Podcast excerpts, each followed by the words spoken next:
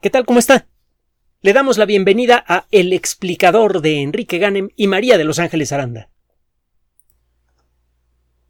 Si usted ha visto la película El dormilón de Woody Allen o ha escuchado la introducción de la zarzuela eh, llamada La verbena de la paloma, seguramente estará familiarizado o familiarizada, según el caso, con ah, con esta situación en la que eh, en una época pensamos que algo es malo y luego nos damos cuenta que es bueno.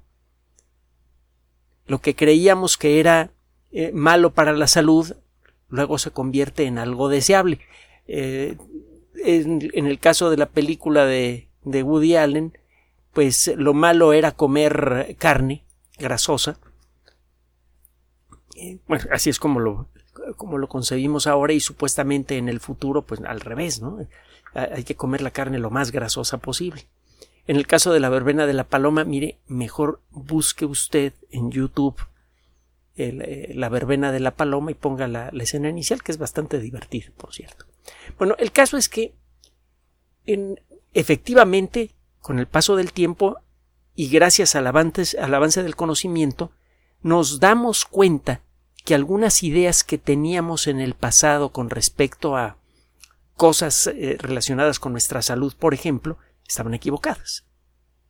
Hubo una época en la que se pensó, por ejemplo, que el café era eh, un promotor activo de eh, úlceras estomacales.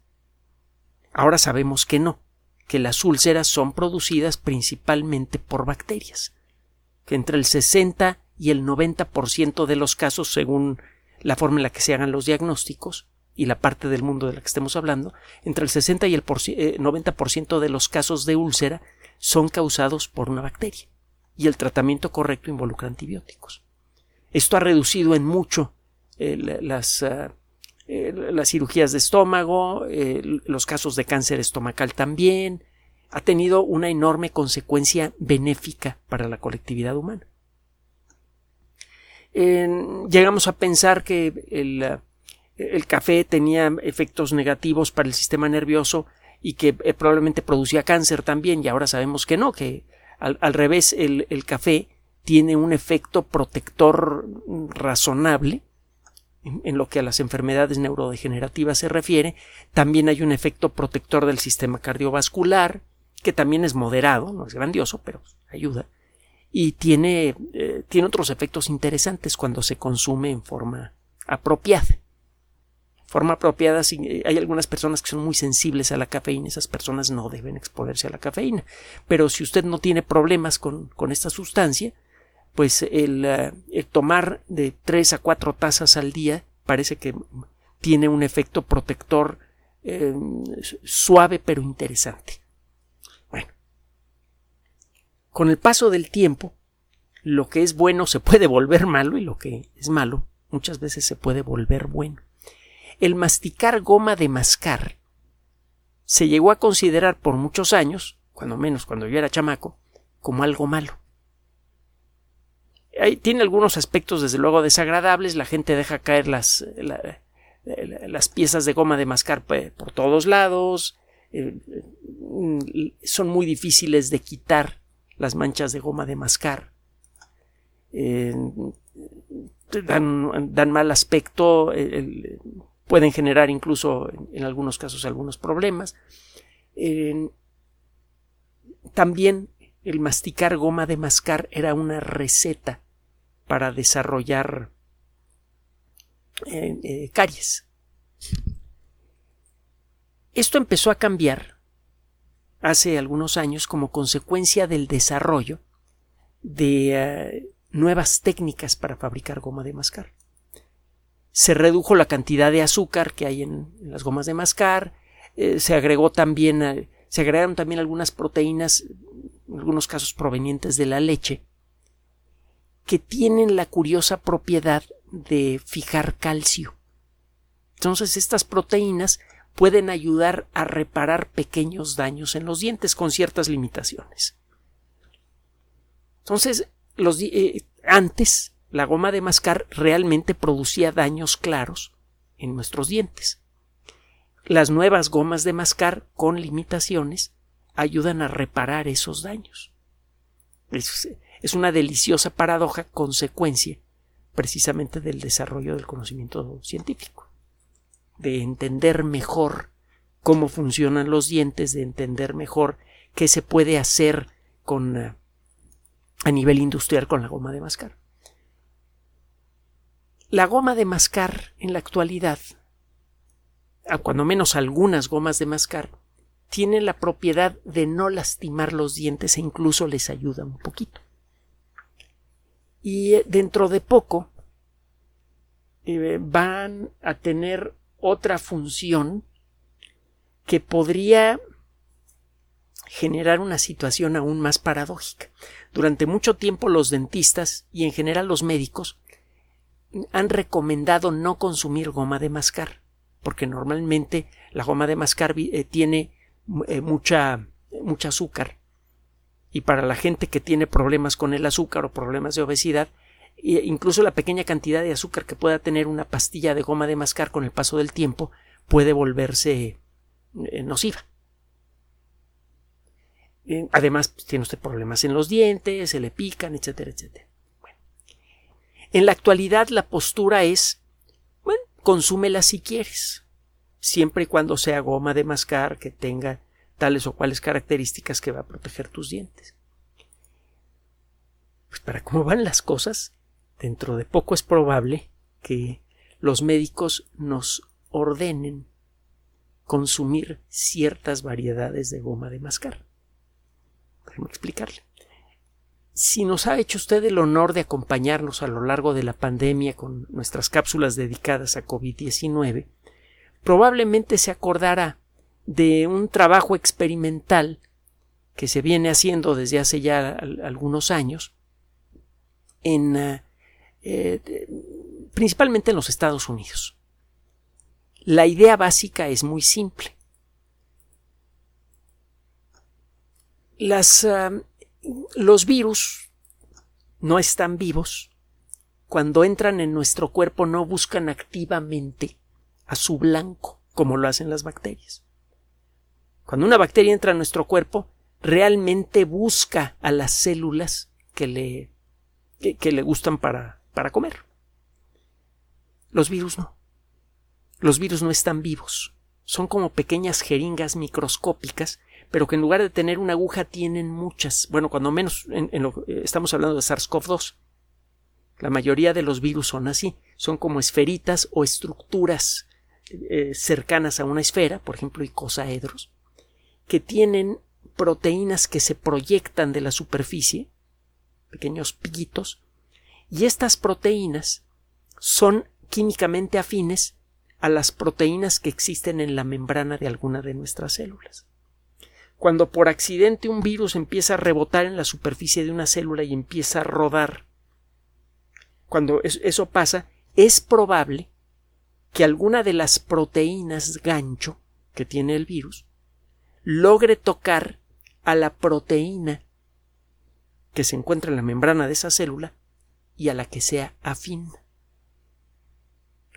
si usted amplifica una célula hasta hasta que un virus sea más o menos del tamaño de un puño, una célula es, una cosa más o menos del tamaño de una casa o más grande, usted verá que en, la superficie de la célula hay un montón de granos con formas diferentes. Esos granos son proteínas. Y el virus es una esferita, en el caso de, de SARS-CoV-2 es una esferita que tiene un montón de piquitos. Esos piquitos están hechos de la proteína de pico, así se llama, y son afines a un tipo particular de proteína que se encuentra en células del sistema respiratorio, también en algunas otras células del cuerpo. En la membrana de la célula, de cualquier célula, encuentra usted muchas proteínas diferentes. Y el tipo de proteínas que encuentra en cada célula, eh, en cada tipo celular, es diferente. En muchas de las células que forman el interior de nuestro sistema respiratorio, eh, em, eh, encuentra usted una proteína que se llama ACE2. Es la abreviatura de enzima convertidora de la angiotensina número 2. Lo dejamos mejor en ACE2. Si por accidente el virus al rebotar y al moverse por la superficie de la célula logra tocar con uno de sus picos a un ejemplar de la ACE2, se queda pegado ahí. Y cuando esto ocurre, automáticamente el virus se disuelve en la membrana de la célula y el contenido del virus, que es algo de material genético, entra dentro del virus y comienza a producir eh, su efecto. La célula se vuelve loca, toma esa información genética como buena, la empieza a leer y se pone a fabricar copias del virus. De una célula pueden salir hasta 100.000 virus que infectan otras 100.000 células y bueno, al cabo de poco tiempo tenemos un montón de células enfermas.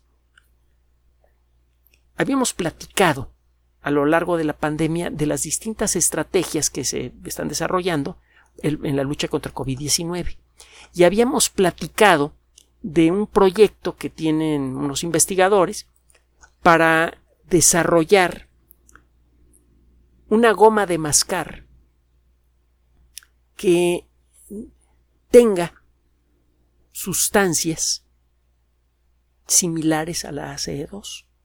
La idea es que usted se pone a masticar esta, esta goma de mascar, a la que le puede poner usted sabor, como consecuencia de la destrucción de la pastilla al masticarla, se libera esta sustancia que es químicamente idéntica o casi idéntica a la, proteína ACE2. La boca se llena de ACE2, pasa algo de esa sustancia naturalmente a la nariz y a la garganta, y cualquier virus que se encuentre allí inmediatamente se ve rodeado de proteínas ACE2.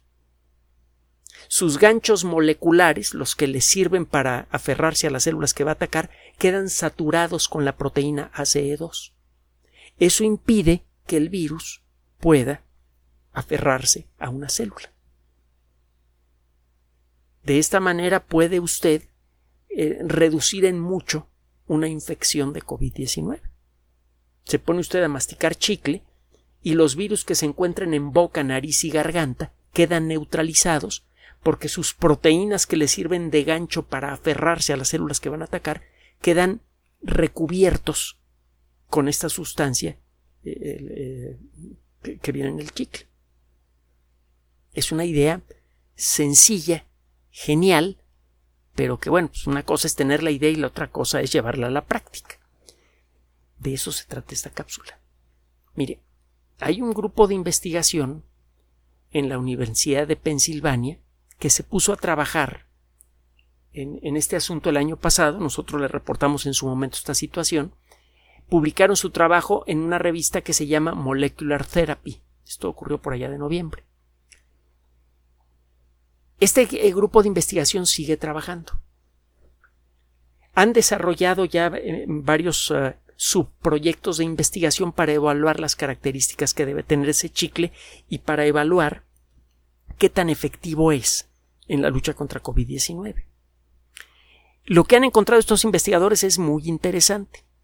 Para comenzar, en, eh, hace un año fue publicar un trabajo en la revista Nature Medicine que dice que en la mayoría de las personas que se infectan por COVID-19, el lugar en donde encuentra usted más ejemplares del virus normalmente es en la boca, nariz y garganta. La infección fuerte ocurre desde luego en los pulmones, eh, en el caso de la, de la enfermedad grave, pero el mayor, la mayor concentración de virus que encuentra usted en una persona enferma, aunque sea asintomática, la encuentra usted en nariz, en boca y en garganta. Entonces, si usted a una persona enferma aunque sea asintomática, le da un chicle, va a conseguir que la mayoría de los virus que hay en la boca de esta persona queden anulados, que la mayoría de los virus que afectan a esta persona queden eh, neutralizados. Esto hace que la persona sea menos infectiva. Es decir, esto consigue que la persona pueda se vuelva mucho menos contagiosa.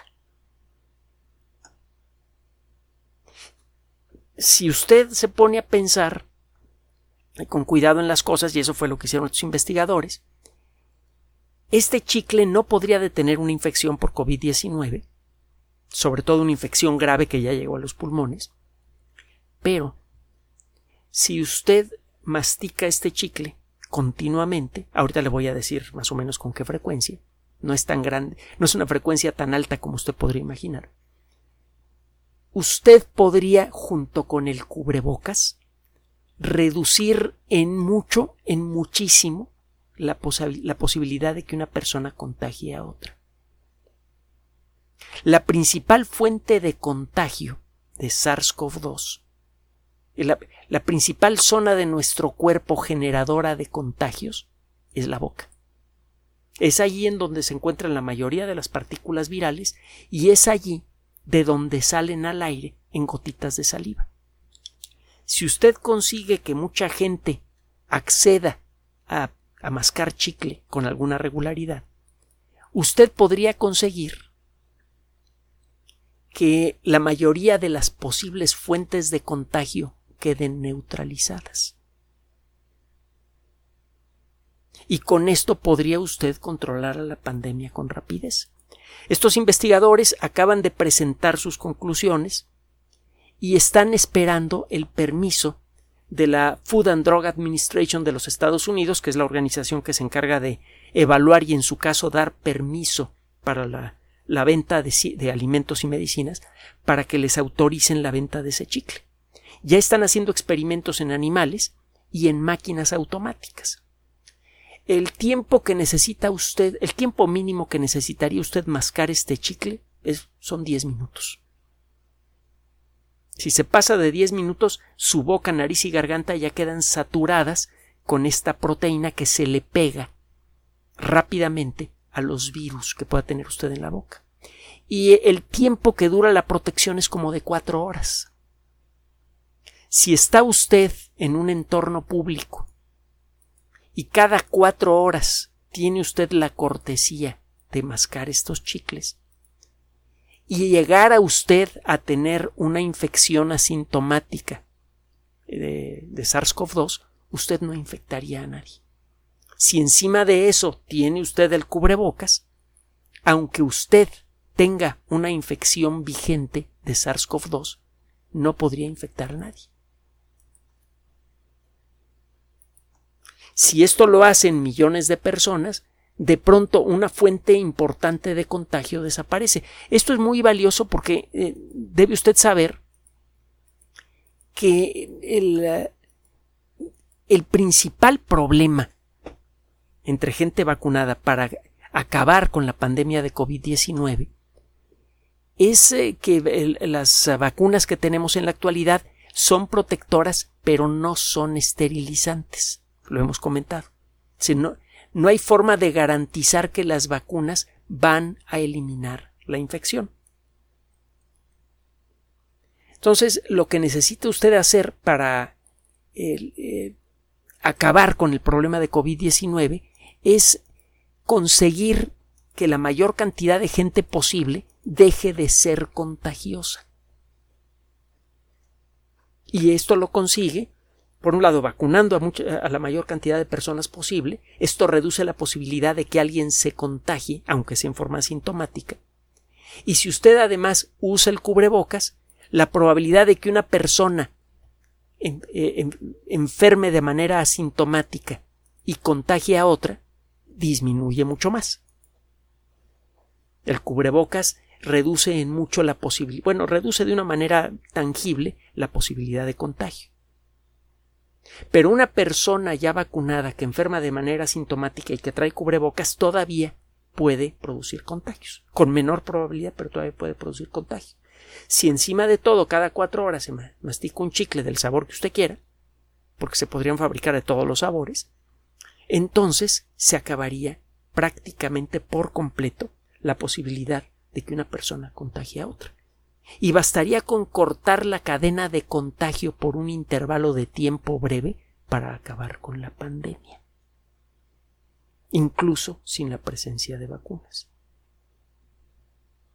Si tiene usted personas que no se han vacunado porque son antivacunas o lo que usted quiera, el chicle sigue siendo una herramienta efectiva, porque estas personas que no se han vacunado y que pueden ser infectivas, dejarían de serlo, cuando menos dejarían mayormente de ser infectivas, porque están protegidas por este, esta goma de mascar.